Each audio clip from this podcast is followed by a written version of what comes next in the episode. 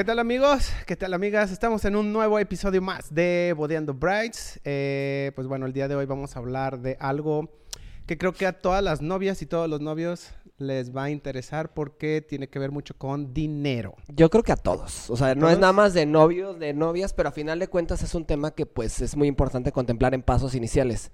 Pero antes que nada que presentarnos, Abraham. Por supuesto, ok. Empieza si quieres. Así de que, ah, Ah, ok. yo soy Pierre.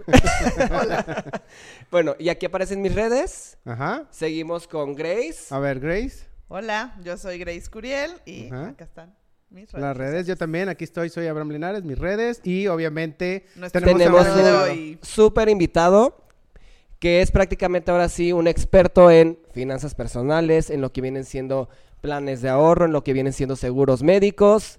Pero qué mejor que, se que él se explique quién es, que él se Muchas presente. gracias. Antes que nada, muchas gracias por invitarme. Mi nombre es Juan Carlos Ferado. eh, soy dueño de una firma de asesores que se llama 101. Y bueno, por aquí también les dejo mis redes sociales. Sí, aquí Muy va a salir. ¿verdad? Que seguro todos te van a hablar porque Sí, eh, Sí, esperemos. no tenemos esa costumbre, ¿verdad? Exacto. Entonces, bueno, eh, vamos platicando, ¿ok? Vamos platicando porque esto tiene que ver con dineros. De muchos de los novios, creo yo, digo, hasta me incluyo. Este, cuando me casé no tenía ni la más remota idea de qué hacer, ¿no? Ajá. Entonces, por eso te trajimos, eh, Juan. Carlos, para, para que nos platiques, ¿no? ¿Qué crees que sea? Bueno, no, no sé si alguien quiere empezar o no. Pues ¿Tienes yo creo que lo primero que empezar es, por ejemplo, hay que ubicar un poco cómo está la parte de la fase de los pensamientos de unos novios, ¿no? En el momento que se van a casar, ¿qué es el primer estrés, no? Sí. Que tienen que empezar a invertir tal vez en casa, lo de la boda, o sea, estoy listo para casarme, o sea, cómo están también mi seguro médico con mis papás o no, o tengo algo, o sea, cómo estamos ahorita En cuanto a gastos, ¿no? posicionados en cuanto a gastos y cómo estamos preparados para una, boda- una vida fu- futura con ya tu pareja. Es Entonces, correcto.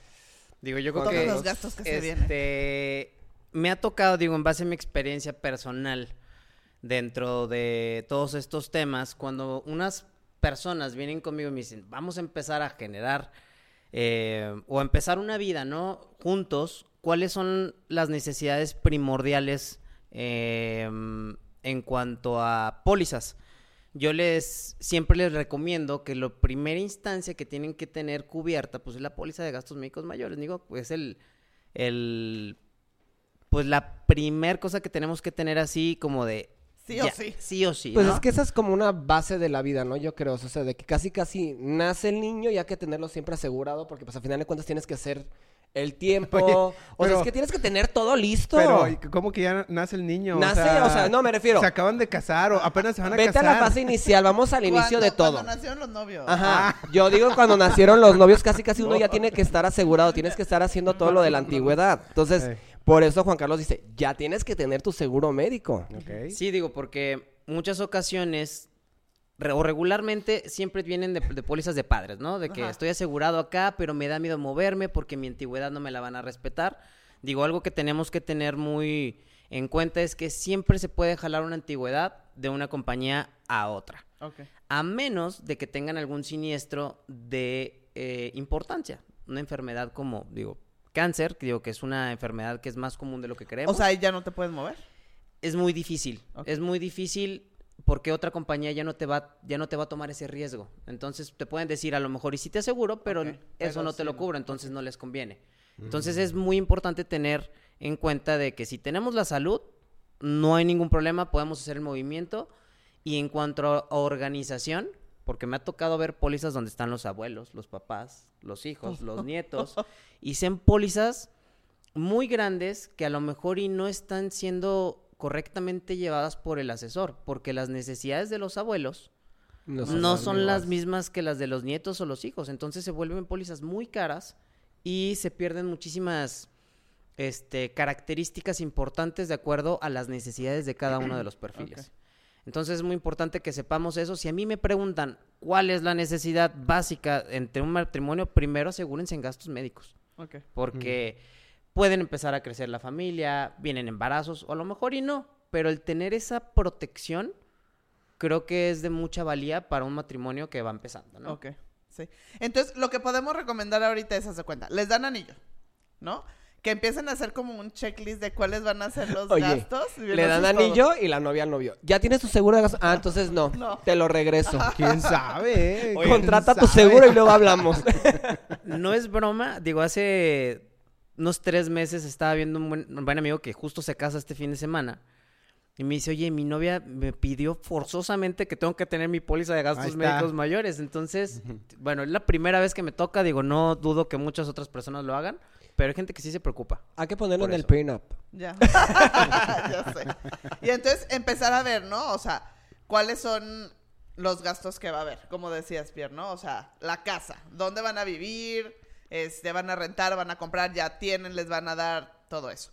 Luego, la parte de, de seguro de gastos médicos. Y luego, este, obviamente la boda, ¿no? O sea, cuánto tienes para eso y la luna de miel. Siento que son como los cuatro gastos fuertes que tienen ir. que empezar a ver, ¿no? Porque a nosotros que nos corresponde la parte de la boda, pues llegan obviamente y o quieren gastar mucho o no quieren gastar, pero porque siento que es muy raro que una pareja visualice todos los escenarios. Es que nosotros no Y vemos la parte del ahorro, nosotros ¿no? vemos la parte de la cobrada, Grace.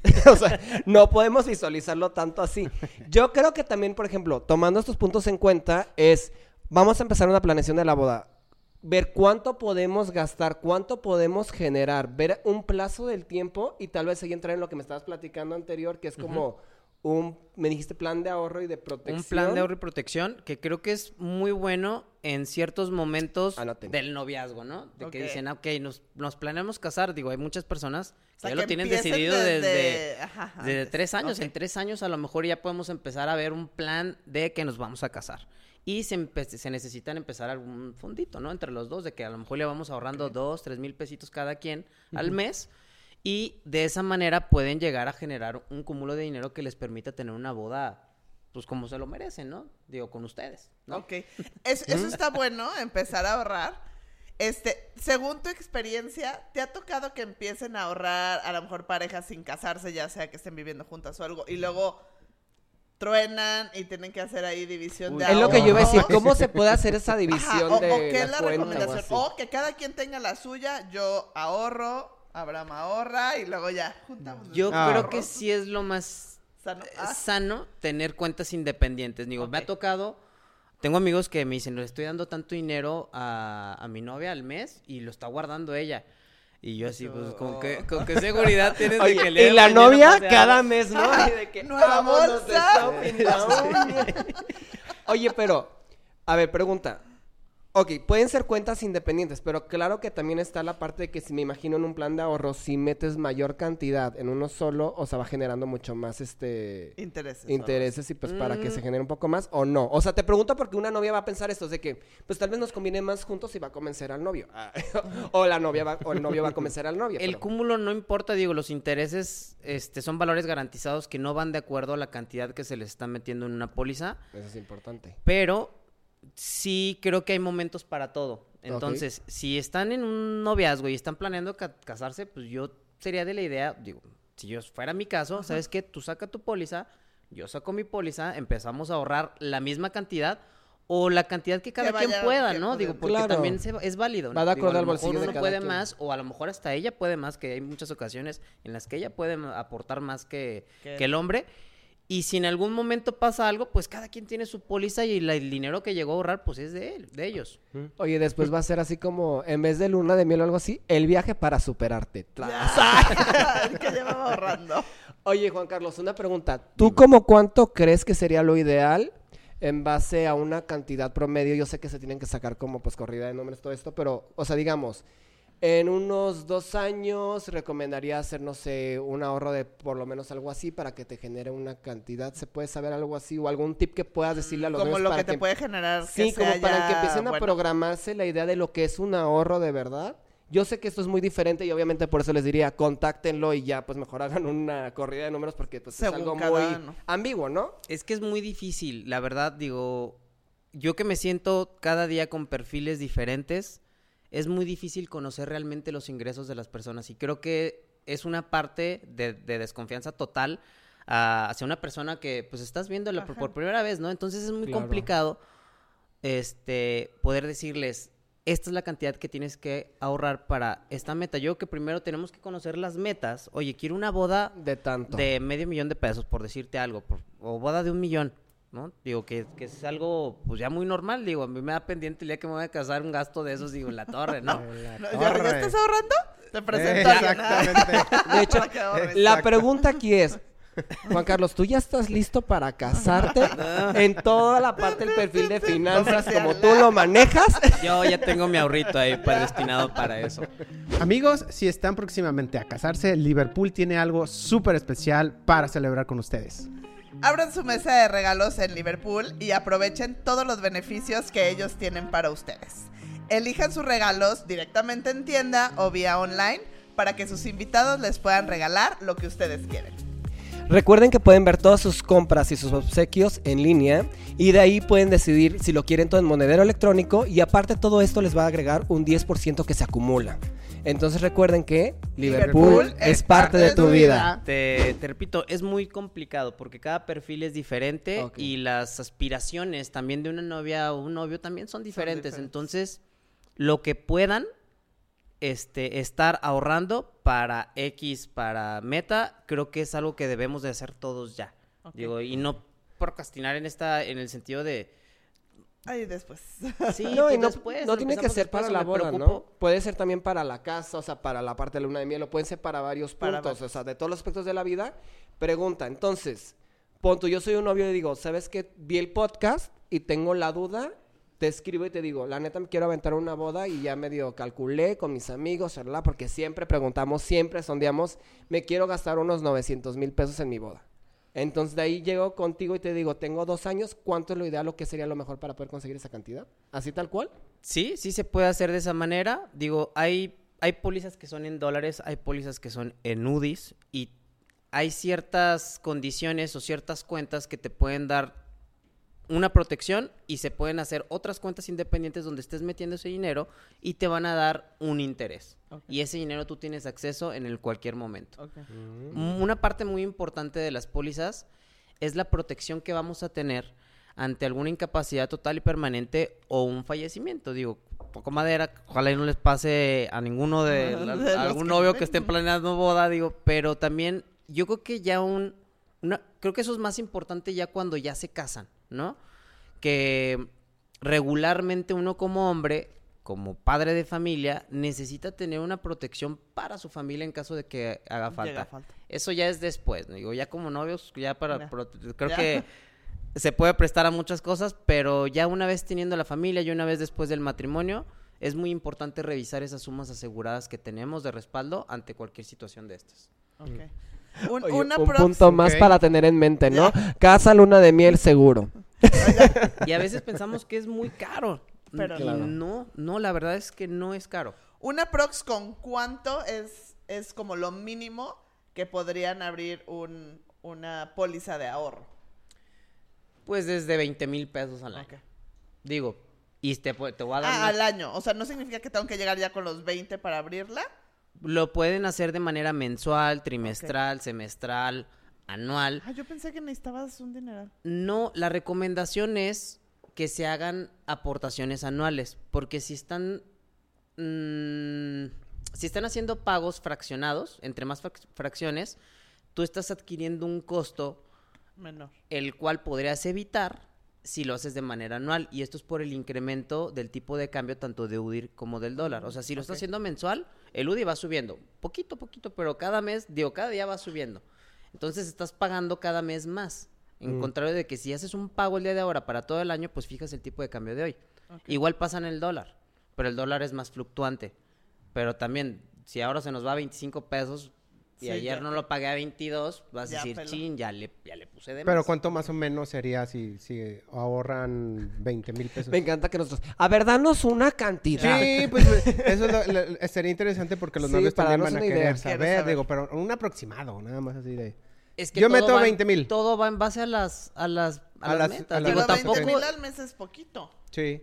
O Bueno, sea, porque normalmente, o sea, ahorita en promedio, Pierre, ¿qué crees? O sea, como cuánto duran de novios los, los novios antes de casarse. ¿Tres, ¿Tres? dos, tres años? No, no Depende es dos mucho de la edad, años. ¿no? Dos, tres. Es que sí, depende del Ya, ya- rango. ya no, ya no andan... Digo, ya Hay uno de unos que me han tocado de 6, 7 Ya, años ya de de noviazgo. que dices, un Pero en añito promedio, ya, yo ¿no? creo que en promedio, unos dos, tres. Ajá, dos, tres. Si le metes 20, se siento que es poquito, ¿no? Me 60. preguntaron un mínimo, digo, yo, pues Sí. unos 20, Pero ¿no? Digo, si entonces, le que yo meter pensé- 200, 300 mil Yo pesos, pues pensé que métanselo. pueden ir ahí ahorrando, o sea, como que mes con mes ir dando 20, 30, algo así. Sí, sí Bueno, se puede. Pero no te da tantos beneficios. Pero si hay la La suficiente es confianza de novios, estar dando Es que, por dinero, ejemplo, no te voy a sé. decir algo. Yo creo que O sea, el realmente... que estés de noviazgo no asegura la parte del compromiso. Yo voy a ser súper claro con esto. O sea, sí, la neta, sí. exactamente eso voy. O sea, el que estés de novio no significa, ah, nos vamos a casar. Tiene que haber una maduración en la parte de la relación. Vamos a traer un psicólogo la siguiente vez. Así no. Pero no. O sea, no puede de. Entonces yo creo que hay una parte de compromiso en la que ya hay unas pláticas y ya ahí cuando tienes esas pláticas es cuando puedes acudir con alguien como Juan Carlos para decirle, ya estamos en planes formales de boda. O sea, que ya esté pre-platicado. Pero Muchas veces no tiene que estar el anillo antes. Sí, o sea, pero cuando se dan el anillo, desde ahí podemos contar. Sí, pero hay, por ejemplo, ya hay- más formal. Sí, más formalidad. Hay que no tenemos antes. un año, O sea, un año y medio. dando el anillo, ¿cuánto Máximo. tiempo falta para la boda? Pero hay, Mira, hay novios que se tardan dos años No. a veces en casarse. Ya dado el anillo es Ah, año, año y medio. Año y medio. Dos años se me hizo mucho. O sea, ya dos años es que te estás tardando. Es Tres años es que tú ya tienes que contemplar y reconfirmar ese compromiso, amigo. Sí. Así. Sí, sí, es cierto, eso sí. Entonces sí, año y medio. En año y medio necesitas una cantidad mucho más fuerte, seguro. Sí, digo, definitivamente. Otra cosa muy importante es que no hacemos magia. Hay veces que damos... Siento que Damos- todos esperamos eso. Sí, no, no, no, no, no se puede. Y a mí me da coraje porque me ha visto, o sea, he visto ciertas propuestas, no quiero hablar mal de nadie, solamente he visto y de ciertas compañías donde se inflan a veces las propuestas y dices, esto no te lo van a dar. ¿Qué dices? Te voy a dar 20 y te voy a O sea, regresar sí. 25. O sea, lo- qué dices? no, no, no, cosas creo que todavía más fuertes de te voy a dar 20 y mañana te regreso 100.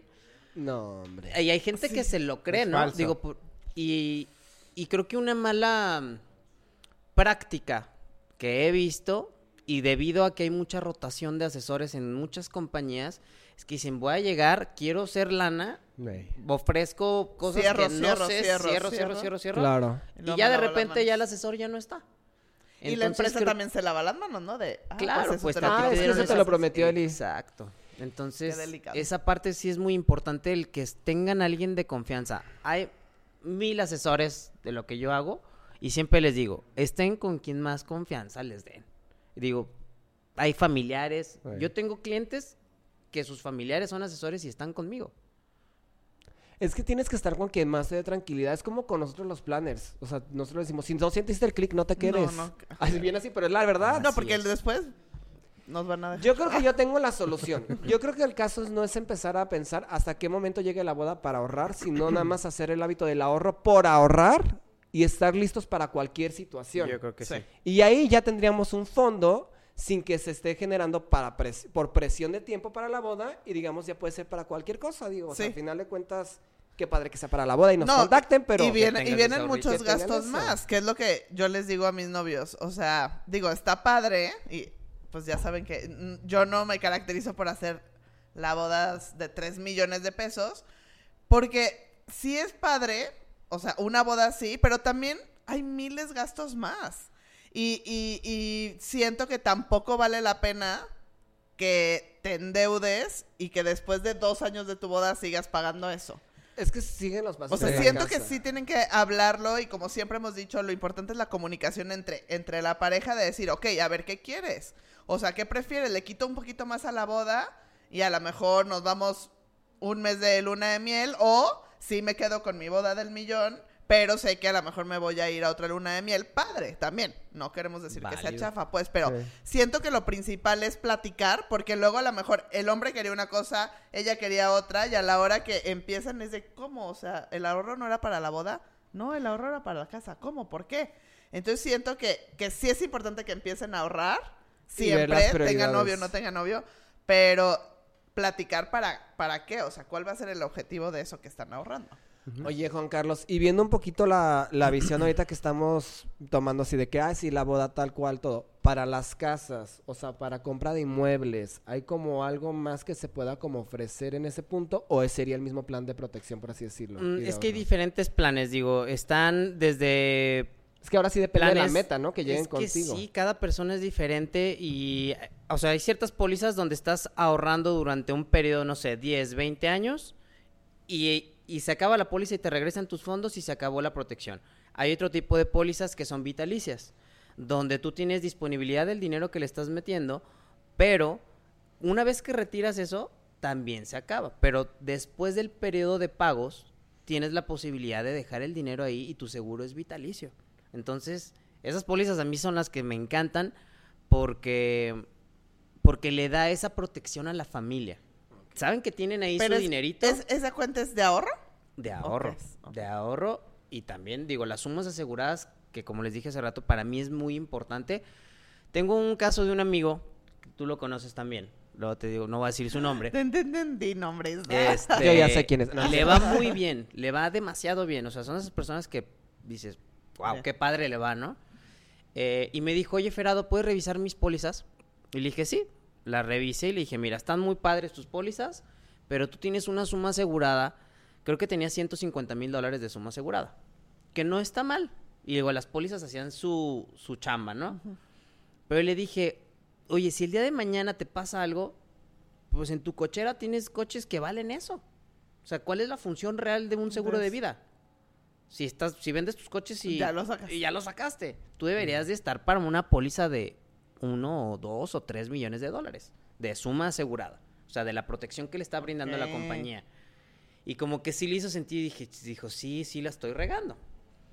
No está casado aún, se va a casar y digo, ya el día de mañana voy a tocar la puerta, ¿te acuerdas? Interesados. Pero sí creo que es algo muy importante eso. Este, y que tengan esa disponibilidad ¿Y del ahí, dinero. ahí de quién fue el error? ¿Del asesor? Que no supo bien ver más allá. identificar, es que pues ya identificas, cuando hay una confianza, ya identificas el perfil y dices, a ver, tú tienes ingresos de tantos pesos al mes o al año, pues tú necesitas esto de protección. Claro. Y a lo mejor uno como asesor, cuando va empezando, nos da, bueno, voy a hablar de mí, me daba mucho miedo hablar de dinero, de cantidades Fuerte. fuertes. Es que es un tema. Porque- ¿Cuánto Para que no vayan a ¿Cuánto pensar ganas? que, Porque- que ibas a ser gandalla o algo así, ok. Sí, pero por ese miedo se me iban pólizas muy grandes. ok. Entonces, porque decía, pues yo, me decían, me decía un coach, me dijo, tú no las vas a pagar, güey. Que las pague el otro. Lo mismo pasa yo creo que en muchos sectores, por ejemplo, también en las bodas con nosotros los planes es como de cuánto te quieres gastar. A veces es como el miedo cuando estamos empezando con el cliente tal cual. ¿Cuál es el mínimo? ¿Cuánto te quieres gastar en la boda? eso. Y es la incomodidad porque sabes que el cliente piensa que tú quieres acaparar todo cuando en realidad quieres agarrar eso y en base a sus necesidades enfocar todo ese dinero. Entonces me imagino que es la incomodidad, ¿no? Y el miedito y el estrés al Y principio. No, me y- choca y- que me digan el mínimo. No, ¿Cuánto y aparte el también mínimo? lo que decías al principio, ¿no? Que, que sabemos que nos mienten. O sea, a ti Sí, no llegan y te dicen realmente tus ingresos y siento que sin una cantidad real, pues está cañón también tú hacer tu Dar chamba una bien. asesoría correcta. A nosotros cuando le decimos, ¿cuál es tu presupuesto? También sabemos que nos mienten y tampoco podemos trabajar bien con un presupuesto que no. Y ejemplo, hay que traducirlo a voz. Me imagino que en seguros ha de ser un desmadre también, pero por ejemplo nos dicen 400 mil y luego nos van pidiendo cosas que se van subiendo a 600 tal y hay veces que pudieron haberse ahorrado unos pesos si se hubiera enfocado todo ese presupuesto total desde el inicio. Sí, Claro. si desde Me un principio nos hubieran así. dicho, a ver, la verdad tengo 600. Entiendo que tanto en seguros como en bodas y demás hay gente que sí es gandalla y que a lo mejor al ver otro presupuesto dice, ah, ya tengo Yo creo, más pero ahí viene algo". mucho la ética también Pero- de con y- quién y, la vas. confianza, Y de la con quién estás trabajando. La ética yo creo que es muy Por importante. ejemplo, contigo me imagino que en, en no darte acertado tal cual como sus ingresos o lo que ellos quieren y la meta, están perdiendo beneficios que podrían, o sea, ser muy buenos a largo plazo, ¿no? Claro, claro, digo, O sea, yo totalmente siento que es lo que más de pierden. acuerdo. Sí. Es que no se le no se le puede dar una asesoría de manera correcta cuando te están mintiendo desde el inicio. Yo digo, y, y sé que es muy difícil hablar de dinero y a veces siempre va a estar ahí la desconfianza. Y, y digo, es, es un, es un proceso, ¿no? Como todo, la comunicación es básica y tenemos que nosotros, como ustedes, saber realmente qué es lo que está pasando dentro de la economía de, de esa familia para saber qué es lo que le vamos a ofrecer. Que sí, que no, claro. Oigan, yo tengo ya abarcamos un poquito general de, pero vamos platicando del después. Yo creo que aquí hay dos puntos importantes. Uno es en la pareja futuro, que yo me imagino que ya entraríamos como en cosas de retiro y todo esto, pero también hay otro que siempre me ha llamado mucho la atención con amigos y todo, que es el, el plan de ahorro de inversión para la universidad del chamaco, si viene después. Sí, Sí, hay uno, ¿no? claro. Según yo. Hay unas... Perdón que me adelante, pero muchas novias se embarazan luego luego. Ay, pues está padre, o sea, quedar algo más general. Primero el chamaco asegurado cuando nace. Es Sí, que según yo sí hay algo sí es así. un gastazo que se les viene cuando tienen familia. Digo, el- el- y digo, este mes creo que son cuatro o cinco este, planes de estos que me han contratado porque saben, o sea, el- de lo- del primero al segundo año dicen, bueno, todavía no falta mucho. Pero ya empiezan a ver los costos de las universidades y dicen, ay, güey, Ay, hijita, güey. ya, ya Sí, se me sí está cortando el tiempo para poder llegar. Digo, Capaz de que ahorrarlo. empiezan a ahorrar el de la universidad y dicen, ay, mi madre, es que se vaya a la pública y se van de viaje. Podría ser, uno nunca sabe. Sí, Válido. Es válido. Válido, o sea, pues digo, Pero se lo das al hijo. depende de Ay, cada sí. No, yo la neta yo sí lo haría para la universidad total porque sí está muy cara las universidades y van subiendo los precios. Esa es una pregunta que me hacen mucho. ¿Qué pasa si mi hijo se quiere hacer músico, quiere no irse a a la playa y ese dinero qué? Pues es del contratante. Al O sea, sí final. lo puedes sacar. Claro. Es para eso. No se tiene que usar específicamente para eso. Digo, tiene el nombre, tiene la etiqueta de que es para los estudios y la protección es para el contratante, para el niño y está muy padre esa póliza. Oye, Digo, más o menos desde cuándo se empieza a contratar o es lo ideal, o sea, es casi casi desde que año. nace. Digo, se puede contratar después, pero obviamente el tiempo ya es más, Más corto y las aportaciones son más altas. Oye, y por ejemplo, tomando una aportación media que pues no tengo ni malita idea de, pero digamos, lo contraté al año. O sea, más o menos para cuando el niño, el adolescente ya, el joven adulto, tenga que llegar a la universidad, ya hay una cantidad considerable para que ya pueda ir avanzando en los semestres y todo. Sí, y, digo, como hace rato te platiqué, todo va de acuerdo al perfil, pero sobre todo saber a qué universidad les gustaría a los padres meterlos. Digo, por ejemplo, en el TEC de Monterrey, todos los que estudian en el TEC de Monterrey quieren que sus hijos estén en el TEC de. Monterrey. El, el mes pasado estuve con un cliente en Morelia y me dijo, oye, no, yo quiero mandar a mis hijos al extranjero.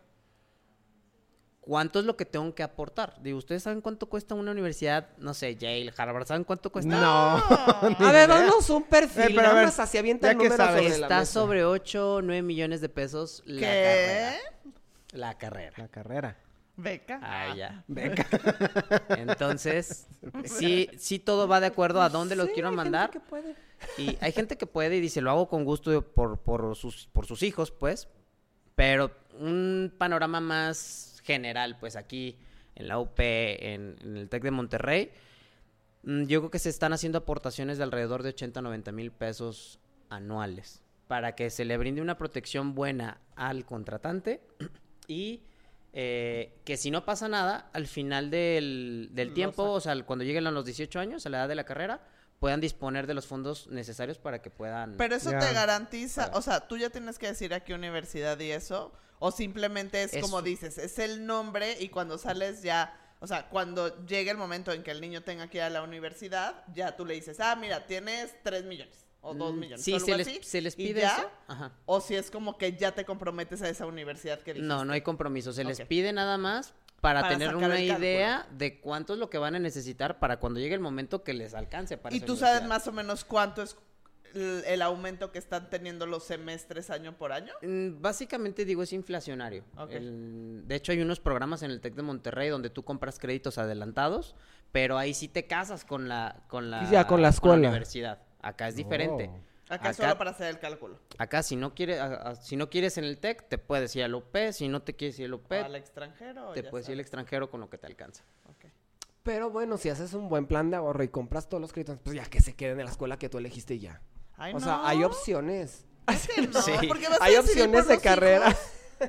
Así es. Yo quiero que estudien. Yo quiero que estudien en tal lado. Estados Unidos. Y si no quiere, Yo siento que es mucho, es muy No. complicado, la neta, sí es muy que no. complicado. O sea, está bien el ahorro, pero no casarte ya con. sí, totalmente. Yo creo que forzoso. tomamos que dejar un poco como libre ese aspecto. A mí se me hace lo más interesante de, la, de este tipo de pólizas, que no te casas y dicen, ah, ¿sabes qué? Mi hijo, oye, está esto, ¿quieres estudiar? Yo ya está pagado. Si no, esa lana es mía. ¿No? Va a decir, Yo lo que "No, podría sí, dámela". decir, hasta- sí, sí la uso. Hasta un profesionista soltero podría empezar a uno de esos tipos de ahorros casi casi por si llego a tener un hijo, por si no, etcétera. No se pues, puede. No se puede. Si hay una figura asegurada donde va el hijo. Yo dije, pues yo ya voy a empezar Sorry, a meter no y tengo asegurado como una universidad. pólizas de ahorro. Eh, para eso están las otras, para que puedas empezar a ahorrar tú. Digo, pero si las segubecas Ok. van forzosamente ya con, con la figura número. Bueno, ahí está la figura número 4 en la póliza, que es el niño. O sea, Y tiene que haber niño. O sea, tiene tiene que que haber acta de nacimiento. Exacto. Si no, no se puede. Voy a rentar un niño y una. Pelas. Voy a rentar un ok, niño. ok. Pero sí Va. es muy buena póliza esa para la educación. No, pues yo digo, es que capaz, así como uno se le bota cada cosa, el mexicano también es así. Va a decir, oye, capaz de que me conviene y dejo, saco tres carreras ahorita. A ver, yo, yo, yo quiero saber algo, digo, ya que estás aquí, Juan Carlos. Eh, ¿cuál, es, ¿Cuál es la mejor aseguradora? O sea, que puedes recomendar. Mira, ¿Y cuál es la peor? Ajá, La O verdad. de que depende que sí. Sí, o de no me gusta a mí hablar mal de No, la no, no, no es de- no es que Yo sea puedo mala, decir pues, con pero quién de- he trabajado mejor. Ok, eso me la Y trabajo muy bien con Seguros Monterrey. Yo hace cinco años, cuando entré a la compañía, tuve una experiencia muy fuerte con el bebé de un muy buen amigo, donde se enfermó de cáncer. De hecho, en uno de los podcasts que tengo, el primero lo hice con él, que fue una experiencia que a mí me marcó totalmente y que me hizo quedarme dentro de, de este sector. Y Seguros Monterrey, ni a mí ni a mis clientes nos ha quedado mal en absolutamente nada. A mí cuando me llegan propuestas o me dicen, oye, me están ofreciendo esto, les digo, ¿sabes qué? Mejor acércate, métete a investigar en la Conducef y haz una evaluación personal de con qué compañías estás trabajando para que el día de mañana no te salgas con una sorpresita. Porque si llegan, me llegan corridas de, oye, fíjate que pues de esta compañía me están ofreciendo algo mejor que tú. Sobre todo en tema de gastos médicos, porque nosotros somos caros, pero pues somos buenos. Creo que hay dos compañías muy buenas dentro de México, que es GNP, no trabajo con ellos, y Seguros Monterrey, que están liderando el mercado y que son muy buenos en lo que hacen. De los demás los pueden meter en la Conducef para que realmente vean ¿Dónde te... ¿Así en la página? en la página de Conducef y ahí viene un listado cómo- donde qué tan demandados están ellos. Pero así que Es digas, ay, esto es de plano, no. Me estás, me estás acorralando, quieres que diga nombres que no quiero decir. No, no, no quiero que digas que es, Da- danos, que es el color, malo. danos el color del logo. Oye, por ejemplo, yo he visto muchísimas ya nuevas. O sea, una nueva puede ser confiable. O, por ejemplo, sale una nueva, a lo mejor todavía no va a tener demandas en Conducef. Pero es que tendrías que ver el respaldo, ¿no? También, o sea, es que qué miedo irte... ¿Pero respaldo de qué? Pues el respaldo de la compañía. Tienen que ver muchas veces otro corporativo atrás o algo. No puede ser nada más como que salió del aire. Ay, yo Pues eso es muy importante. O sea, yo creo que una... ¿Qué financiera, qué bancos están Ah, detrás? O sea, a final de cuentas, yo checaría como todo eso. Bueno, tú contestas esa pregunta, pero... Sí, no sé. Yo sería un Mm. stalker total. Sí, Eso es sí, muy importante al, al momento de tomar una decisión. Digo, eh, hablando de Seguros Monterrey, que tiene 100 años aquí en México y un respaldo económico impresionante. O sea, si hoy en día se, se siniestran todas las pólizas de vida de Seguros Monterrey, Seguros Monterrey tiene tres veces para pagar eso. Entonces, te da una tranquilidad como cliente y como asesor para poder seguir vendiendo eso. Yo ahorita yo ya soy multiempresarial porque también estoy en daños y otro tipo de, de, de pólizas. Yo me metí a trabajar con una compañía que empieza con S y, eh, y me arrepentí tanto porque me, me empezaron a marcar y clientes de que, oye, ¿qué onda co- con esto? Bueno, vete al hospital y ahorita tengo reembolsos que no, que ya, ya van para cuatro o cinco meses. Entonces, imagínate cómo quedé yo. Digo, gracias a Dios no fueron más que dos pólizas, tres pólizas las que acomodé ahí. Pero la gente se va mucho por el dinero. ¿Cuánto me cuesta? Ah, me estoy ahorrando ahorita 10 mil pesos. Pero el día de mañana, la preocupación que te va a dar estar en el hospital y... y- Sí, o la seguridad de, como dices, de estar con una empresa que lleva años de experiencia, que sabes que no te va a dejar botar. Y es que, ¿sabes qué? Yo creo que ahorita actualmente estamos en un mercado que no nada más entra en la parte de seguros, sino como en todas las áreas en el que tenemos que contemplar y darle valor mucho a todas las cosas aparte que están detrás de la parte monetaria, ¿no? ¿Cuáles son tus necesidades? Y yo creo que no hay parte más clara que los seguros, pero de ahí se puede ir a muchas cosas. Entonces, tal cual es, no nos vayamos por la parte de la cantidad, sino realmente Exacto. qué nos están ofreciendo, se adapta a nuestras necesidades, nos va a dar esa tranquilidad futura, porque a final de cuentas, esto se puede pasar, o sea, no sé si tal vez es en lo personal, pero se puede pasar a muchas áreas de tu vida y dices, pues no nada más es nada más pagar lo mínimo. O sea, a veces dices, pues prefiero pagar 10 pesos más, pero tengo esta tranquilidad. O este Sí, soporte, checar este bien las letras chiquitas. Y en seguros yo creo que es más, Más. todavía. Sí. Por eso es la parte de la confianza, como dice Juan Carlos, de verdad decir y que pues se sientan con la tranquilidad de comunicar, ¿no? Y otra parte importante, digo, aparte de la compañía, y lo, lo dije hace rato, que estén con una persona que sepan que el día de mañana le van a llamar y que les van a contestar y que los van a asesorar de manera correcta en procesos que se pueden llevar después. Yo creo que ahí sí es también la atención al cliente, ¿no? Ha de ser una chinga, perdón por la palabra, pero también ha de ser como muy padre que te vayan guiando paso a paso de, oye, tienes que hacer esto y que tengan la calma de... Porque ahorita yo creo que también otro sector que está muy en déficit total en todas las áreas es la atención al cliente. Sí. Uno se desespera mucho en la parte de que cuando quieres, oye, ayúdame en esto, y que son como respuestas muy en automático, que no saben tal cual. Entonces yo creo que esa es la parte que tú dices, ¿no? Que te sepan guiar paso a paso con cada proceso. Eh, Explicar bien. Digo, ajá. como ustedes, digo, yo el Es día que, que llegue mi momento, digo, mi idea sería acercarme con personas expertas en el Que tema y que me puedan claro. decir, oye, te volvemos a lo mismo, tema de presupuesto, no sé, tengo 500 mil, por favor, sácale el mayor Jugo. jugo, Jugo posible, a esta cantidad para que la boda sea lo mejor. Cierto. Claro.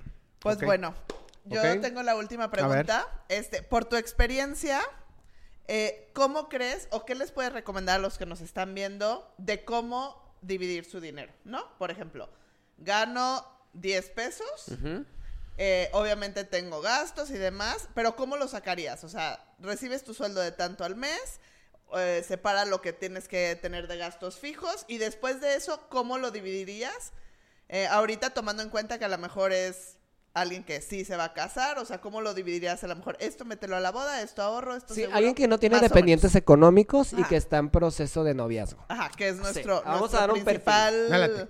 Este, las personas que nos ven. Digo, yo creo que una buena manera de poder dividir el ingreso, digo, los gastos fijos y los variables, los vamos poniéndolo eso en una canasta sola, ¿no? Yo digo que no debe de pasar el 60 o el 70% de lo que tú estás ingresando Ok, tus actualmente. gastos. Tus gastos, ¿no? Si me entran 10 pesos, pues me tengo que quedar con 3 o con 4 pesos al final del mes. Ok.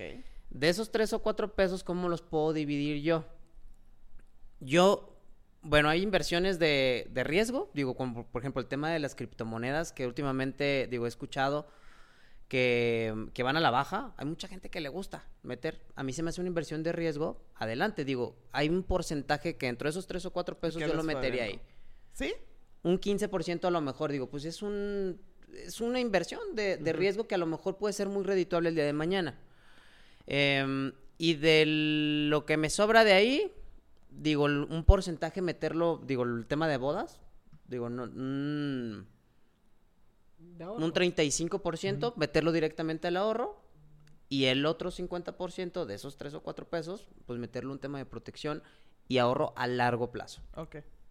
¿Y qué porcentaje es el de diversión de restaurantes de salir? Ah, no, digo, ahí está también dentro O de sea, tus yo gastos pregunto. fijos, ¿no? De esos cuatro Eso, pesos. eso para mí es un gasto fijo, por eso yo lo pongo acá en el o sea, 60 están 70%. gastos yo digo, capaz de que la novia o Es dice ahorita, sí. ¿y en qué momento voy a salir? Eh, ¿En Es qué momento sí, voy a ir con lo mis amigas? como gastos, ¿no? Claro, o ahí sea, lo, le lo- pones lo como... enfoqué dentro del... Que yo creo que hay algo sería muy bueno es programar, o que cuánto gano, cuánto me gustaría salir una salidita a cenar cada semana o Y que tal, lo tal, programarlo y mételo como gastos. Y si ves que no puedes, pues le bajas y dices, pues nada más voy una vez cada dos semanas o así, ¿no? Claro, creo que una parte muy importante que debemos de tener todos y que digo, yo lo llevo desde que mi papá me lo enseñó a hacerlo en, en papel y pluma, es hacer un buen flujo de efectivo personal. Y tener bien dividido. No cuáles son mis ingresos, Sayonara. cuáles son mis gastos, y saber cuándo debo de utilizar una tarjeta de crédito, cuándo no, y saber bien qué es lo que tengo en, en mi cuenta de banco y por qué lo tengo, ¿no? Yo creo que necesitas hacer un tema de esos en tu podcast y nos lo pasas para pasárselo a todos. No, sí. Sí. sí. Porque se ve un Nos poco educas. complicado. ¿no? Sí, porque la mayoría de nosotros No vamos al día, ¿no? Y no sabemos ni por qué tenemos tres pesos en el banco. Y el día de mañana, después de una fiesta, ah, ya me quedan un peso de esos tres pesos que tenía y no sé ni en qué me los gasté. Claro. Entonces sí hay que ser muy organizados en nuestros presupuestos, en nuestras metas financieras y saber hacia dónde vamos. Porque si no sabemos hacia dónde, hacia dónde vamos, pues podemos estar ahí dando vueltas y vueltas y vueltas y no llegamos a ningún lado. Oye, ulti- última pregunta que, se me, que me preguntaron el otro día unos novios. ¿No existen seguros para bodas? No. Que yo conozca, no. Invéntalo. ¿Sabe? Según yo creo que en otros países sí, ¿no? O sea, como que sí he escuchado ese término. Pero seguros para qué. bo- Para que asegures tu boda por si llega, que de hecho... Por si llega a morir uno de los novios. No. Si muere uno se de los novios, incendia, pues le se conseguimos inunda- respuesta. Se inunda, se incendia tu boda, se inunda, pasa. Yo creo que sí debería de haber, sobre todo para las bodas foráneas o más complicadas. ¿Qué tal si en un hotel o algo llegó un Yo creo que debe tsunami? Pero se pues, es el Pero sí seguro se del No, hotel. pero es el seguro del hotel. No, pero bueno, hotel ya no. Otro lugar. No, yo creo que sí debería de ¿Qué ser como sería? seguro. Hice mi boda en mi casa. Ajá. Ah, ¿estás segura? ¿Estás segura? Que se queme la casa, ¿no? Ah, sí. El novio la va a Sí, quemar bueno, antes no sé. ¿Hay alguno o no? Grace, yo creo que después nos va a tocar a nosotros vender Pues también va de dependiendo bodas. del, Es que yo creo que es buena idea. del lugar donde se vaya a llevar el evento. Yo que la mayoría del- de los lugares, Deben pues, estar, eh, deben de tener. en caso de que Pero el pase equipo no, por ejemplo, del audio, de tal, quién tiene que pagar, quién, o sea, las responsabilidades. O sea, Creo creo, que que, es va un un poco tema. más allá y es un tema un poco complicado. Sí. También, por ejemplo, seguros. Bueno, ya me imagino que entra el de cada quien si alguien se llega a caer y se rompe una pata o algo, pero yo siento que sí debería haber uno para bodas y se, sí ha de ser todo un show como de limitar hasta dónde y qué es lo que tendría que cubrir ese seguro. Pero yo creo que Me voy a dar a la tarea Muy de bien. Y ya- ya investigar y, poder tengas, traerles ya. una información más Ok. certera. Si más adelante bien. nos tienes una solución así de que no está el seguro de bodas, pero está este seguro tal, Ajá. pues aquí nos aventamos otro podcast que se va a llamar Seguro de Bodas. Estaría bien padre, la verdad. Claro que sí. bien. Ok. creo que sí. Muchas gracias. Muchas Muy No, bien, gracias por este- invitarme. Perfecto. Eh, si tienen alguna otra duda, ya saben, amigos, este, pueden comentarle a Juan Carlos. eh, sus redes van a pasar ahí. ¿Ok? Aquí. Y Aquí. este, tu podcast, ¿cómo se llama tu podcast? Digo, para que Eh, también lo vean. Estoy en YouTube y se llama Irrebatible. Irrebatible. Está en YouTube, ahí lo pueden checar también. Y pues bueno, te agradecemos eh, No, que, hayas, que venido. Y pues también vamos a dejar nuestras redes para que se suscriban, nos comenten. ya saben, Compartan, motívenos estamos- a que sigamos con esto. Nos pueden escuchar en Apple Podcast, en Spotify, nos pueden ver en YouTube, pueden ver nuestras caras en YouTube. Gracias, bye. Bye. Bye. Nos vemos.